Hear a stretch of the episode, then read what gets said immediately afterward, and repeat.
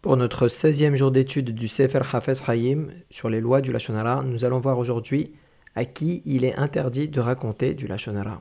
Le Hafez Hayim nous dit qu'à partir du moment où la chose est définie comme étant du Lachonara, il est interdit de le raconter à qui que ce soit. Donc il est interdit de raconter à son ami du Lachonara qu'on a entendu sur quelqu'un. Il est interdit également de le raconter à ses proches, à sa famille, y compris à son épouse ou à son époux. Le Hafez Haïm tient à nous préciser que raconter du Lachonara à son ou à sa compagne ne rentre pas dans la même gravité que le fait de le raconter à quelqu'un d'autre. Pour conclure, il nous dit que ce n'est pas beau et c'est pas sympa de se focaliser sur les défauts de notre entourage.